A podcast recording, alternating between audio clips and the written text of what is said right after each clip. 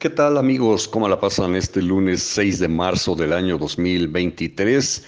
Deseo sinceramente que muy, muy bien, sobre todo tratándose del inicio del fin de semana. Y estos son los cintarazos correspondientes a este día que titulado Subirse al tabique. Se subió al tabique.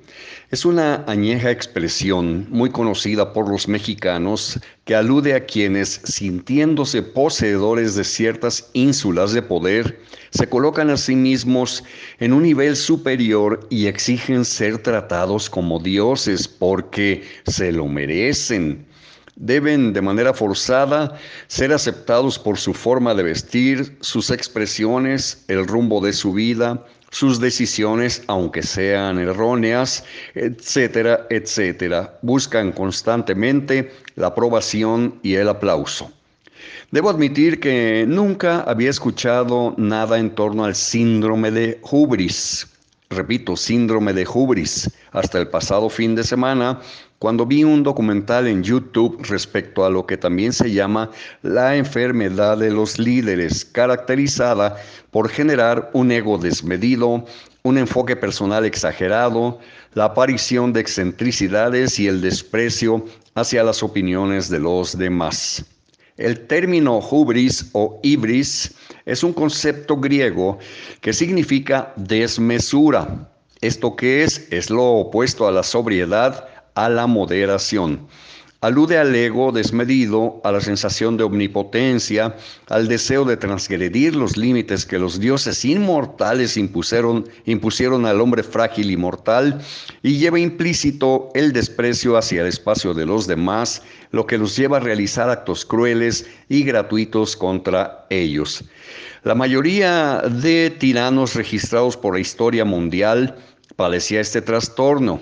Y muchísimos de los ínclitos personajes de la vida pública actual también lo padecen en perjuicio de la inmensa mayoría de los mexicanos, pues cuando toman una decisión equivocada no se arrepienten de ella y siguen adelante como si nada hubiera pasado.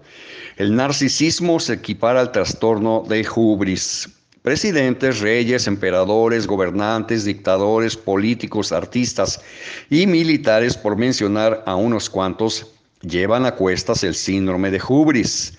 No necesito mencionarles, pues son de sobra conocidos entre la inmensa mayoría de mexicanos. También las empresas y grandes corporaciones se enfrentan a sujetos que padecen el síndrome. Por eso también se identifica como la enfermedad del líder provoca que quienes lo padecen pierdan el contacto con la realidad tras alcanzar un puesto de responsabilidad. Yo he equiparado tal condición con el principio de Peter, inherente al límite de incapacidad de quienes son ascendidos de puesto y colocados en responsabilidades para los cuales, para las cuales no estaban capacitados o en las que nunca debieron asignarlos. Muchos de ellos recurren a la violencia cuando alcanzaron su nivel de incompetencia, su límite de incompetencia. Los enfermos de poder dejan de escuchar, se vuelven imprudentes y toman decisiones por su cuenta sin consultar porque piensan que sus ideas son las correctas, es la verdad absoluta. Por eso, aunque finalmente se demuestren erróneas, nunca reconocerán la equivocación y seguirán pensando en su buen hacer. ¿Conoce usted a alguien con este padecimiento?